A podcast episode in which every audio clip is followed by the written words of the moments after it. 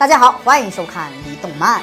在很多动画片中，难免会出现一些灵异事件，有的甚至比恐怖片还要恐怖。之前也为大家盘点过几部动画片，这次可就轮到哆啦 A 梦了。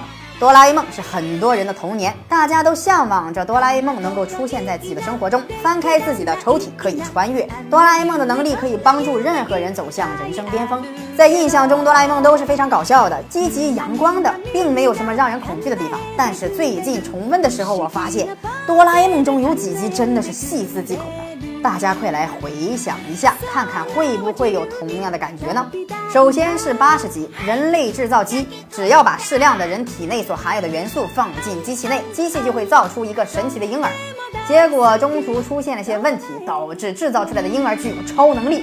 制造出来的超级婴儿使用制造机造出了大量的超级婴儿，还好未来的世界派遣了军队来消灭人造婴儿军团，否则世界就危在旦夕了。而这个差点毁灭世界的举动，来自于大雄的嫉妒之心。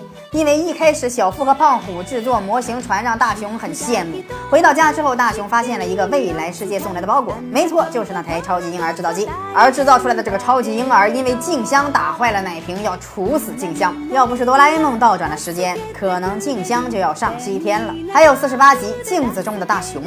由于哆啦 A 梦拿出了一个能够复制任何东西的镜子，而贪得无厌的大雄上来就要复制钱，因为镜子照出来的东西都是逆向的，所以没有成功。随后，大雄去向胖虎和小夫等人借玩具，复制出了大量的玩具，但是大雄竟然不小心把自己给复制出来了。